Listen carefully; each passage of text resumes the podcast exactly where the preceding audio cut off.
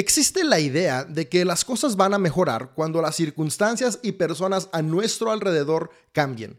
Creemos que la culpa de los fracasos, nuestras limitantes, los malos ratos que pasamos está en quienes nos rodean. Y creemos que entre más pronto nos deshagamos de las personas tóxicas, nuestra vida va a llegar más rápido a los objetivos que queremos.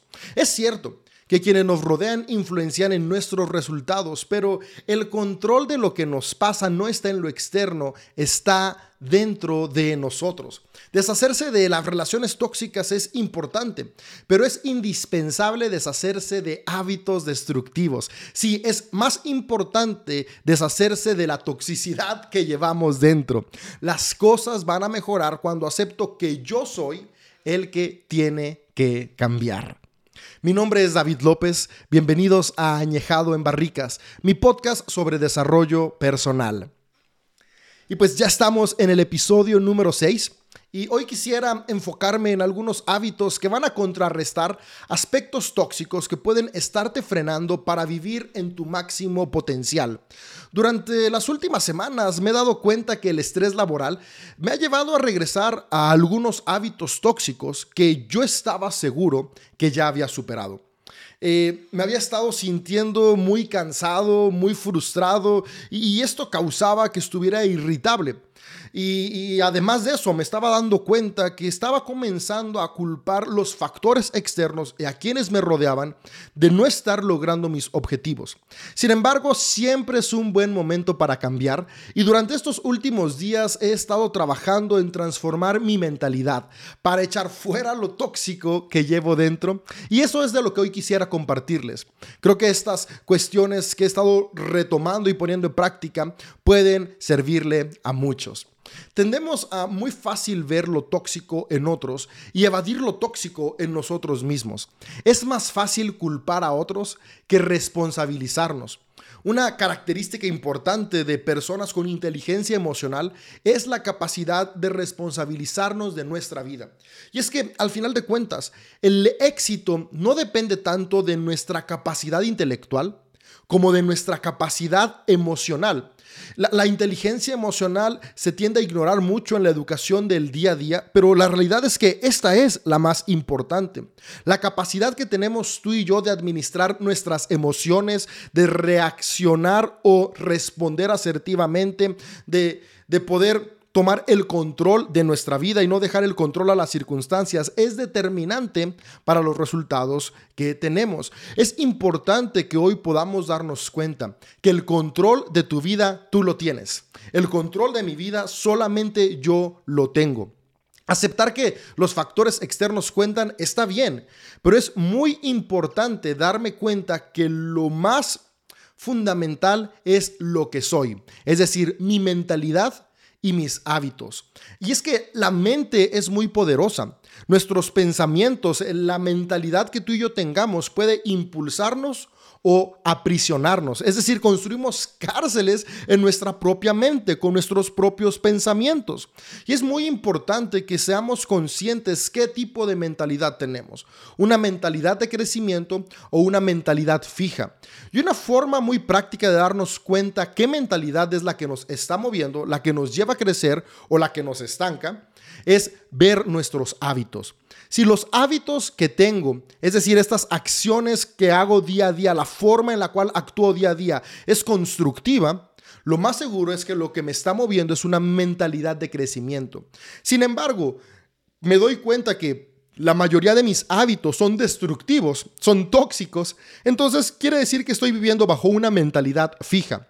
Ahora, lo bueno es que si tenemos una mentalidad fija en algún área de nuestra vida o en todas las áreas de nuestra vida, la mentalidad se puede transformar. Nuestros pensamientos, nuestras creencias, lo que nos mueve puede transformarse. Nada es para siempre. Lo que hoy soy, tengo la capacidad de cambiarlo para bien, para el día de mañana estar mucho mejor.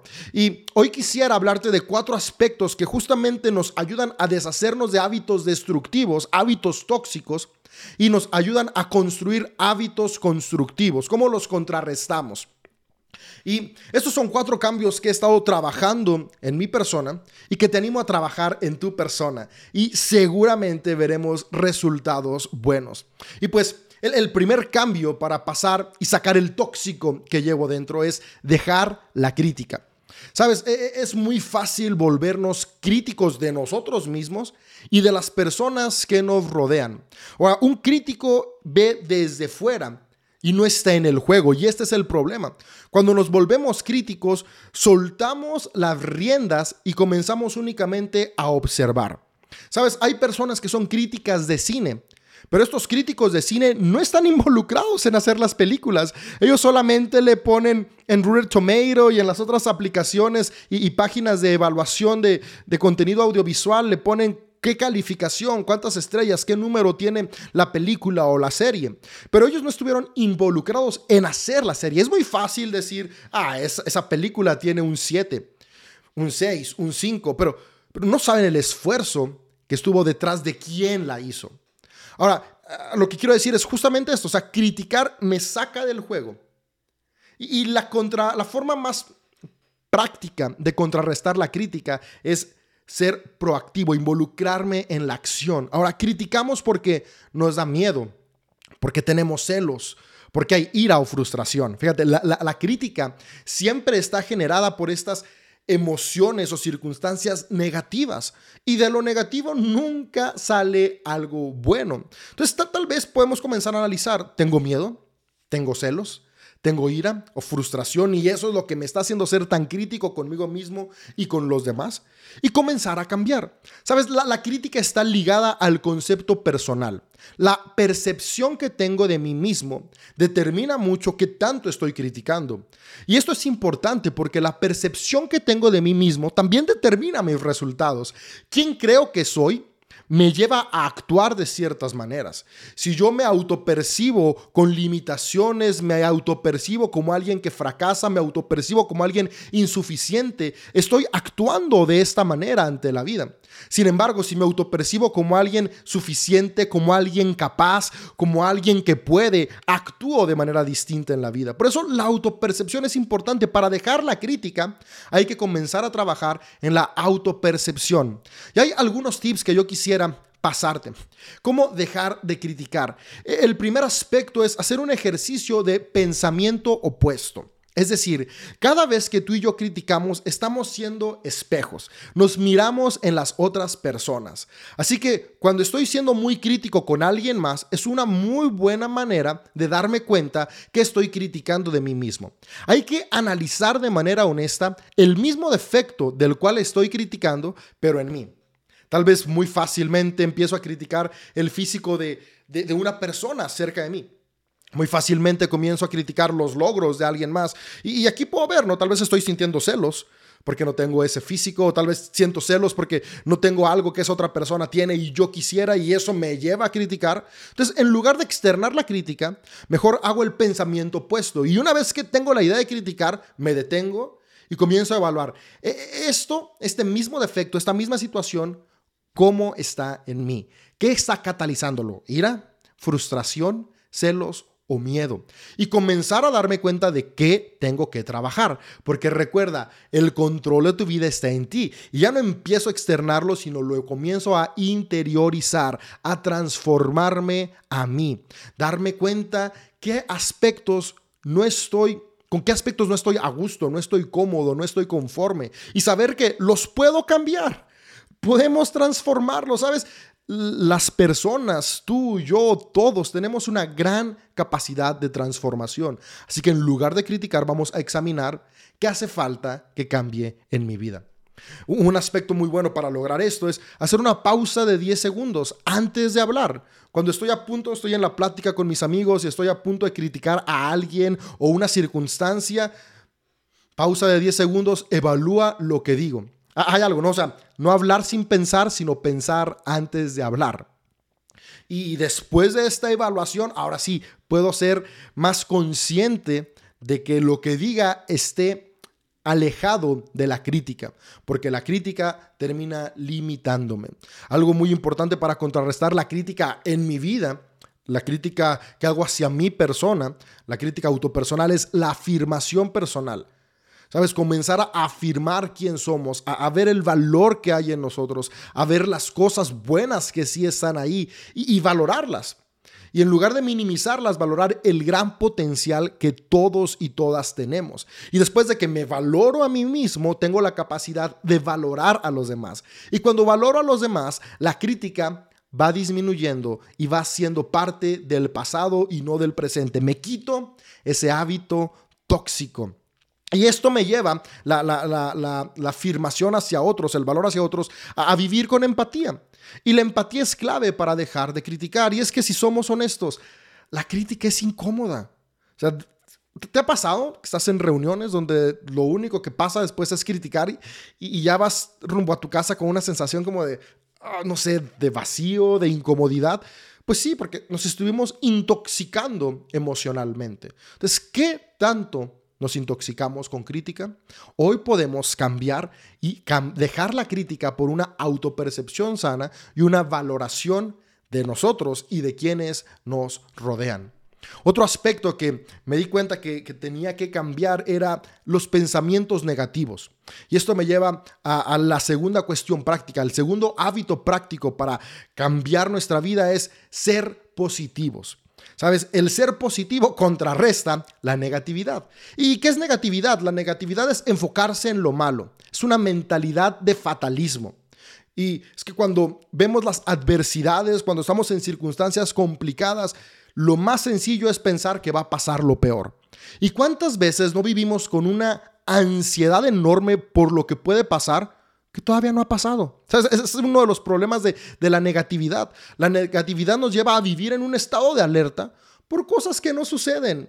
Algo que me asombra mucho de nuestro cerebro es la capacidad que tiene de crear cosas que no suceden. Es decir, nuestro cuerpo, las reacciones de nuestro cuerpo ante pensamientos de temor son los mismos que si estuviéramos en la situación como tal. Por lo tanto, cada que estamos teniendo pensamientos negativos, estamos llevando a nuestro cuerpo a un nivel de estrés, de tensión que nos cansa física y emocionalmente. La negatividad es destructiva y es un hábito que nos limita, que nos encierra. Y, ser negativo o positivo es algo que depende de ti y de mí. O sea, solamente tú y yo podemos elegir cómo vamos a afrontar la vida, a enfrentar las circunstancias. Ahora, ser positivo no, no me refiero a esta positividad tóxica de ignorar las cuestiones negativas, de ignorar los retos, de ignorar las dificultades. No. O sea, ser positivo es soy consciente de las circunstancias complicadas, soy consciente del dolor, soy consciente de los retos, pero sé que puedo enfrentarlos, sé que tengo una capacidad resiliente, sé que puedo avanzar sobre ellos y poder superar la etapa por difícil que sea que esté pasando. Ahora, ¿cómo puedo darme cuenta si estoy batallando con negatividad? Hay algunos síntomas que pueden ayudarte a darte cuenta si, como yo, en algún momento has batallado con negatividad y el primero es... Cuando vivimos con una mentalidad negativa, nos es muy difícil aceptar cumplidos haces algo y te dicen, ay, qué bien, y, no, no, no fue nada. Y alguien te dice, qué, guapo te ves, qué, qué, qué, buen peinado, qué buen te color, qué, no, qué bien te quedó el, el, color nuevo en tu pelo. Y, y, minimizamos y no aceptamos el cumplido. Y es porque estamos viendo lo negativo. Otra cuestión, otro síntoma para darnos cuenta si estamos viviendo de manera negativa es las excusas. Tenemos excusas para todo. Y, aquí pasa, ¿no? Queremos iniciar un nuevo proyecto y te preguntan tus amigos, oye, ¿ya, ¿ya, iniciaste el proyecto? No, y comienzas a dar una, otra y otra y otra excusa. Vienen oportunidades de nuevos negocios y, y los quieres hacer, pero no los haces porque tienes mil excusas. Y estas excusas es justamente que estamos enfocados en lo malo que puede pasar. Todavía no sabemos si va a pasar, pero creamos escenarios de fatalismo en nuestra mente que nos llevan a vivir con excusas. Y con excusas nunca se alcanza el éxito. No hay nada extraordinario que se haya construido sobre escalones de excusas. Lo extraordinario se construye cuando podemos dejar la excusa a un lado y aún con miedo a avanzar. Fíjate, por eso digo, no es positividad tóxica, porque no es que vivo sin miedo, es que no dejo que el miedo me controle. Tengo miedo de lo que pueda suceder, pero aún así lo hago. Digo, si las cosas no salen, pues no salieron. Pero si no lo hago, jamás me voy a dar cuenta que podría haber alcanzado logros increíbles. Así que dejemos de poner excusas. Y el tercer síntoma es comentarios negativos. Ah, personas que siempre están diciendo, qué feo está el clima. hace calor y qué horrible calor. Hace frío y qué frío insoportable. El dólar está a 18 y qué economía tan baja. Oh, tenía dólares y quería cambiarlos y ahora está bien barato. El dólar está a 25 y uy, no, el dólar está carísimo. Siempre, para cualquier cuestión, tienen un comentario negativo. ¿Y esto por qué es? Pues porque al final de cuentas hablamos lo que pensamos, hablamos lo que creemos. Entonces, si te identificas con alguno de estos síntomas, es importante que hagamos una pausa y comencemos a trabajar, a sacar ese tóxico que llevamos dentro para transformarnos en personas con mentalidad de crecimiento que avanzan para poder sacar lo máximo del potencial que tenemos dentro.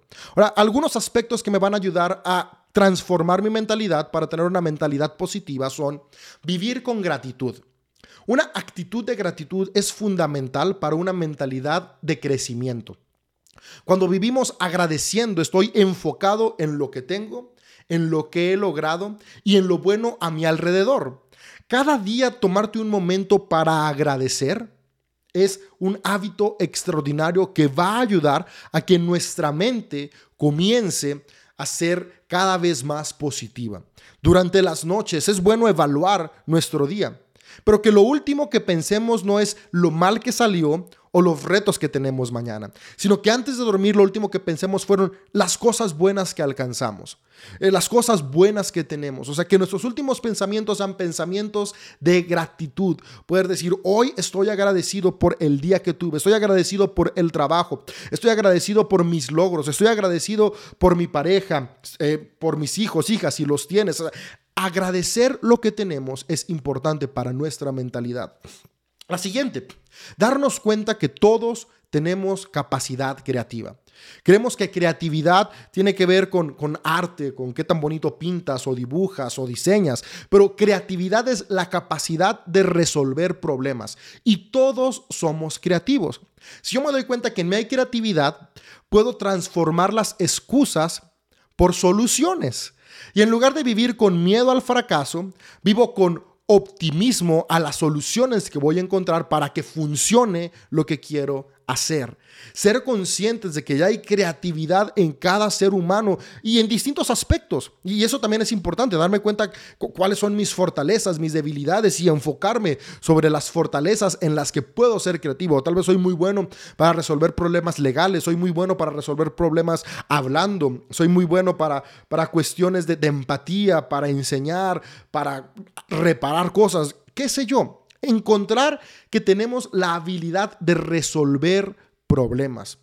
Se puede resolver. Esto cambia la negatividad, porque ya no estoy enfocado en las circunstancias externas de las cuales no tengo control, sino que estoy enfocado en mis habilidades para transformar para bien las circunstancias que me rodean. Eso es ser creativo y tú eres alguien creativo o creativa. Podemos resolver problemas. Y, por último, algo que nos ayuda a cambiar nuestra mentalidad son declaraciones positivas. Sabes, al final de cuentas, lo que hablamos determina mucho de lo que somos. Y es muy importante reprogramar la manera en la que vemos la vida, nos autopercibimos y vemos a quienes nos rodean. ¿Y cómo vamos a reprogramarnos? A reprogramarnos enfocándonos en lo bueno. Sabes, la, la la reprogramación neurolingüística es algo que en lo personal me ha ayudado un montón. Y es que al final de cuentas nuestros pensamientos están programados. Lo que repetimos constantemente terminamos creyéndonoslo. Y si soy negativo constantemente estoy hablando mal del lugar en el que vivo, del país en el que estoy, de mi trabajo, de mí mismo. Por lo tanto, veo mi trabajo y veo mi persona como lo peor. Pero si empiezo a hablar positivo y a hablar bien de mí, hablar bien del lugar en el que vivo, hablar bien de mis circunstancias, de mi trabajo, buscar lo bueno. Entonces mi actitud cambia y mis acciones cambian. Así que yo quiero animarte a que, formules un sistema de declaraciones de reprogramación de tu mente. Y te voy a dar algunos ejemplos que, que pueden ayudar a cada día estarlos repitiendo. Por ejemplo, poder decir, los retos me hacen mejor persona. Poder decir, me siento bien conmigo mismo, me acepto. Agradezco todo lo bueno en mi vida. Tengo el control de mis pensamientos y elijo ser positivo. Puedo mantenerme tranquilo y sereno. Tengo la capacidad de superar todos mis problemas. Creo en mí y en mi gran potencial. Estos son solo algunos ejemplos. Tú puedes armar tu lista de acuerdo a las necesidades que tengas, a los aspectos que necesites reprogramar y comenzar a construir una mentalidad de crecimiento que va acompañada de pensamientos positivos. Dejar de ver lo malo y enfocarnos en lo, en lo bueno. Dejar de ver lo malo como un obstáculo y darnos cuenta que tenemos la capacidad de sobreponernos a cualquier cuestión complicada para crecer y avanzar. El tercer aspecto que quisiera compartirte es tener respuestas asertivas. El hábito de las respuestas asertivas es una cuestión muy importante porque esto va a mejorar no solamente nuestra persona, sino nuestras relaciones interpersonales. Y es que nuestras relaciones interpersonales son fundamentales en el desarrollo de nuestro potencial, nuestro trabajo, nuestra familia, nuestros amigos, todos estos y son factores que se involucran de una manera muy importante para darle base a lo que somos y hacemos. Entonces, cuando lo contrario a las respuestas asertivas es la reacción. Y, la mayoría de personas vivimos reaccionando en lugar de respondiendo con asertividad. Este es uno de los hábitos tóxicos más comunes, vivir con reacción en lugar de con respuesta. Ahora, la reacción se da como una respuesta impulsiva ante una situación, fíjate, una respuesta movida por mis impulsos sin que se mida o se reflexione. No me detengo a ver qué es lo que va a suceder con lo que estoy por decir o hacer, simplemente reacciono. Ahora, reaccionamos porque nos sentimos amenazados y, no estamos preparados para, para ver los sentimientos que nos producen, para ver cómo se manifiestan las emociones o valorar lo que vamos a hacer. Entonces, e, el sentir esta amenaza nos lleva a responder rápido. ¿Cuántas veces no nos hemos arrepentido de lo que decimos estando enojados? Tenemos una discusión con nuestra pareja, con nuestros padres, con nuestro patrón o con algún colaborador, con nuestros hijos, amigos, y decimos estupideces. Y después es como de, yo no quería decir eso, pero reaccioné en lugar de tener una respuesta asertiva. No me detuve a pensar antes, pensé después. Y, lo triste es que muchas veces pedir perdón no es suficiente para restaurar lo que se rompe con nuestras reacciones, porque las reacciones no solamente están en las palabras, están también en las acciones. Lo que tú y yo hacemos, lo que tú y yo decimos, ¿lo pensamos antes o simplemente lo hacemos por impulso? Responder asertivamente supone hacer una pausa, observar la circunstancia y elegir el modo en el que vamos a actuar. Elegir lo que me construye. ¿Sabes? Es muy diferente reaccionar impulsivamente a responder asertivamente. La reacción es un impulso inmediato, sin pensar. La respuesta es, hago una pausa, y, no son pausas de que me voy a quedar media hora.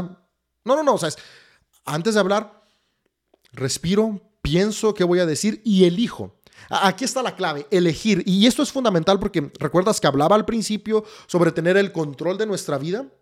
El control de nuestra vida viene cuando somos capaces de elegir lo que voy a hacer, de elegir hacia dónde voy a caminar. Mi siguiente paso lo escojo yo, no mis impulsos. Lo razono, no simplemente sucede. Y es que, sabes, reaccionar no es solamente dar golpes a la mesa o alzar la voz con energía. Reaccionar también consiste en decir sistemáticamente sí. No, no piensas, te, dicen, vamos a comer pizza. Sí, a ti ni te gusta la pizza. Pero, pero fue un impulso de no quiero quedar mal, no quiero meterme en discusiones. Sí, vamos por pizza. Qué trabajo de tenerte a pensar y decir, yo hoy no tengo ganas de pizza. Yo hoy quiero un sushi. Y con toda confianza le dices a tus amigos, pidan pizza, yo pido sushi. ¿Ves? Reaccionar nos lleva a vivir en automático y no tener las riendas de nuestra vida. Responder asertivo nos hace responsables y nos permite elegir cuál es el siguiente paso a tomar. Las reacciones nos llevan a ser agresivos, ya sea pasivo o activo, pero al final de cuentas hay agresión y la agresión siempre va a ser destructiva. ¿Sabes? Ah, de una u otra forma, vivir reaccionando es como vivir en una lotería emocional que nos deja a la merced de lo que salga. Sin embargo, vivir con respuestas asertivas no nos deja al azar, sino que tú y yo vamos eligiendo un paso a la vez y eso nos permite poder ser proactivos en construir lo necesario para alcanzar nuestros objetivos. ¿Y cómo logro tener respuestas asertivas? Hay, hay, algunos tips que en lo personal me han ayudado y son los siguientes. Meditación. El hábito de meditar es importante porque meditar me hace consciente de aquí y ahora. Me hace consciente de las circunstancias a mi alrededor. Habilita mi mente, entrena mi mente para no estar perdido en el pasado o en el futuro, sino en el aquí y el ahora. Nuestras reacciones pasan por eso. Estoy tan clavado con las heridas del pasado, con los miedos del futuro, que, que, el instinto de supervivencia me lleva a responder. Pero cuando estoy consciente del presente, puedo reaccionar de manera positiva, es decir, responder con asertividad, aquí y ahora. Toma 10 minutos al día para meditar, para examinar tus pensamientos, para tener calma, para poder apreciar lo que te rodea, tu cuerpo, la vida, tu respiración. Hay muchas técnicas de meditación. He estado pensando en más adelante hacer algunos episodios sobre meditación, pero, pero hay muchas herramientas. Puedes buscar podcasts de meditación, videos sobre meditación, hay meditaciones guiadas y meditar es fundamental para transformar nuestra mentalidad. La meditación es la herramienta que nos lleva a tomar el control de nuestra forma de reaccionar, ya sea reacción por impulso o respuesta asertiva. Hay un ejercicio muy importante que, que puede ayudarte, que es el ejercicio de respiración contando hasta tres. Puedes decir, hasta tres, sí. Si simplemente antes de decir algo o de hacer algo respiras y en tu mente es 3, 2, 1, ya te detuviste. y, tal vez no tienes que cerrar los ojos porque estás en una conversación o estás en el trabajo, pero respiras y en tu mente 3, 2, 1 y te das espacio para decir, ok, tengo que elegir mis palabras, tengo que elegir mis acciones, tengo que elegir mi respuesta. Y esto ayuda a que podamos avanzar poco a poco. Concientizar tus emociones es bueno también. Muchas veces reaccionamos porque, porque queremos ignorar lo que sentimos y ignorar lo que sentimos solo es una bomba de tiempo. Así que ante una circunstancia complicada, adversa o buena, siempre es bueno hablar qué siento y cómo lo siento. O sea, esto me está haciendo sentir enojo y validarlo. Está bien enojarse. Puedo enojarme, puedo alzar la voz sin gritar y ofender. ¿Ah? Entonces, soy consciente de mi emoción, tengo enojo, pero no reacciono insultando, no reacciono gritando, ofendiendo o peor aún golpeando, sino que elijo mis acciones, puedo hablar con firmeza, puedo manifestar mi queja, pero sin ofender a las personas y mucho menos lastimar a quienes me rodean. Puede que esté sintiendo tristeza, concientizo mi tristeza, digo, e, e, esto me dolió, e, esto me entristece pero esa tristeza no me lleva a huir, sino que enfrento lo que me está haciendo sentir triste. ¿Qué siento? ¿Cómo lo siento? Es importante. Eh, la respuesta asertiva no es la negación de lo que siento, sino tomar el control sobre lo que siento para elegir cómo voy a actuar. Y por último, y esto es muy bueno, es enfocarme en la conducta y no en la persona. Es muy diferente decir, esta acción me hace enojar a decir, tú me haces enojar. ¿Y cuántas veces no nos enfocamos en la persona y no en la acción? Tú me hiciste enojar, tú me caes mal, tú me molestas, tú me enojas. Y esto es cuestión de reacción. La respuesta, nos damos el tiempo para sacar a la persona de la acción. no ignoramos lo que sucede, pero nos enfocamos en la conducta y no en la persona. Y por último, responsabilidad personal. Y, este es el hábito tóxico que contrarresta es culpar a otros. Yo me di cuenta que en esta última temporada del trabajo estaba culpando a los proveedores, estaba culpando incluso al equipo de, mi negocio, eh, culpaba a colaboradores, culpaba... Y, y al final de cuentas no se trata de culpar, sino de responsabilizarme. Al final de cuentas, yo tengo que decidir qué voy a hacer, no estar viendo qué es lo que otros hacen. Sabes, culpar a otros es cómodo.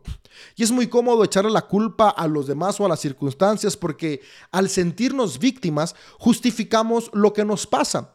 Y así no necesitamos hacer nada. Basta con quejarse y esperar a que las cosas cambien como si eso fuera suficiente, pero la realidad es que las cosas nunca cambian.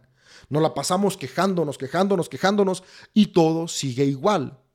Porque al final de cuentas, culpar a otros no trae cambios. Responsabilizarme de mis acciones es lo que trae transformación. Cuando culpamos a los demás, quedamos fuera del juego. Es decir, cedemos el control de nuestra vida a quienes nos rodean o a las circunstancias. Si todo es culpa de alguien más, entonces, ¿qué parte voy a jugar yo en mi propia vida?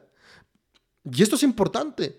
Fíjate, la culpa, culpar a otros, me está llevando a soltar las riendas de mi vida, a permitir que otros elijan y la vida se vaya. ¿Sabes? La vida es muy corta como para desperdiciarla. Y hay tanto potencial dentro de cada uno de nosotros como para no aprovecharlo. ¿Qué tal si comenzamos a hacernos responsables? Y también está la culpa personal. Vivo culpándome por mis errores, por mis fallas, por lo que no hice.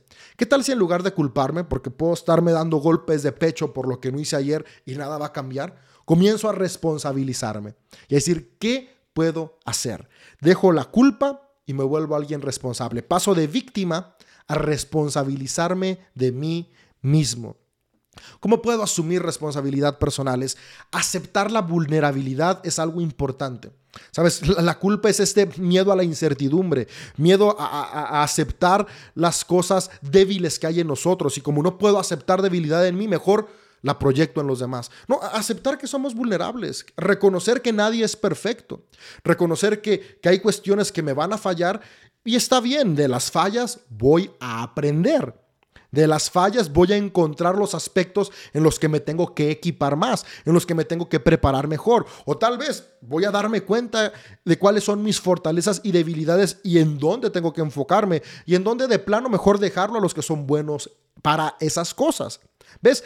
Aceptar vulnerabilidad, aceptar lo que soy, me va a permitir dejar de culpar y responsabilizarme. Otro aspecto importante es dejar a un lado el orgullo. El sentir que yo soy el mejor me lleva a vivir culpando a los demás porque las cosas salieron mal, porque no hicieron las cosas como yo pensaba o como yo quería, y, yo estoy orgulloso y culpo a los demás porque nadie puede hacerlo bien, y, y, empiezo a culpar, culpar, culpar. No, no, no. Dejar el orgullo a un lado y darme cuenta que cada uno tenemos fortalezas y debilidades distintas, y comenzar a enfocarme en mí en lugar de en los demás. Trabajar en mí. Recuerda, el mundo va a cambiar, mi mundo va a cambiar, mis circunstancias van a cambiar cuando yo soy el que cambia. Y esto me lleva a este aspecto importante que es tener el coraje suficiente para asumir mis errores. Hace falta coraje, esta capacidad de decir, sí, me equivoqué. Y después, coraje para no solamente decir, sí, me equivoqué, sino ser responsable de mis acciones. Y esto se puede llevar a cabo con dos preguntas. ¿De dónde vino el error y cómo lo soluciono? Este error, ¿qué lo causó? ¿Qué hice? ¿Qué dije? ¿O qué no hice? ¿O qué no dije? ¿O a dónde fui? ¿Qué, pasó que me tiene en esta circunstancia o que causó esto? ¿De dónde vino el error? Ahora que tengo identificado de dónde vino el error, ¿cómo lo soluciono? ¿Qué herramientas voy a utilizar para transformarlo? Otra cosa buena para dejar la culpa y, y, pasar a ser responsables de nosotros mismos es no asocies tu identidad con el fracaso. Tú no eres los fracasos. No asocies a otras personas con los fracasos. Las personas no son los fracasos. El fracaso es eso, un fracaso, punto. Tú eres una persona con capacidad y potencial que se equivocó, pero tu potencial no desaparece. Sigues teniendo la capacidad de crear, de hacer, de transformar. Y ahí es viene donde viene esta parte donde nos damos cuenta que podemos solucionar nuestros errores. No eres tus fracasos. Escucha a quienes te rodean. Muchas veces no vemos nuestros errores, pero hay otras personas a nuestro alrededor que sí lo ven. ¿Qué tal si comenzamos a escuchar a personas a nuestro alrededor y sin juicio podemos tomar aquellas cosas que nos ayudan a transformar nuestra vida y a responsabilizarnos de nuestras acciones? Y vivir con una actitud colaborativa en lugar de a la defensiva. ¿Sabes? Yo culpo porque estoy a la defensiva, pero si en lugar de estar a la defensiva, ver quién gana, quién le va mejor, quién tuvo la culpa, quién no, colaboramos. Vivimos en comunidades, familia, amigos, trabajo, escuela, club, donde sea hay comunidad.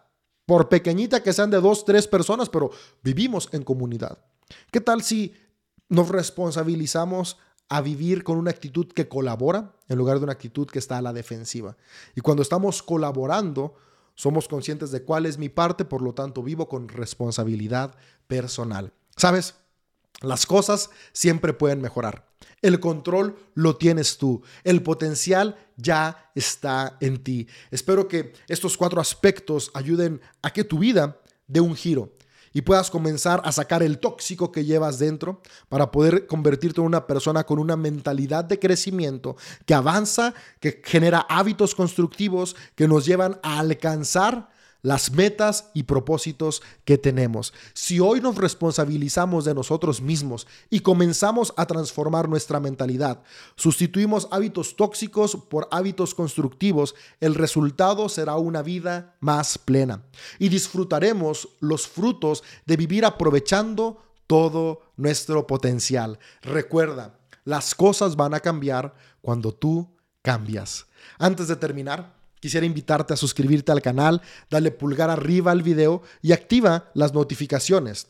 Si estás escuchando en alguna plataforma de podcasting, te animo a calificar el episodio y seguir el podcast. Comparte con tus amigos en tus redes sociales o a través de WhatsApp este episodio. Eso me ayuda bastante a poder llegar a más y más personas. También puedes encontrarme en YouTube, Instagram, Facebook, Twitter o TikTok como David López Carmona. Nos escuchamos pronto. Namaste.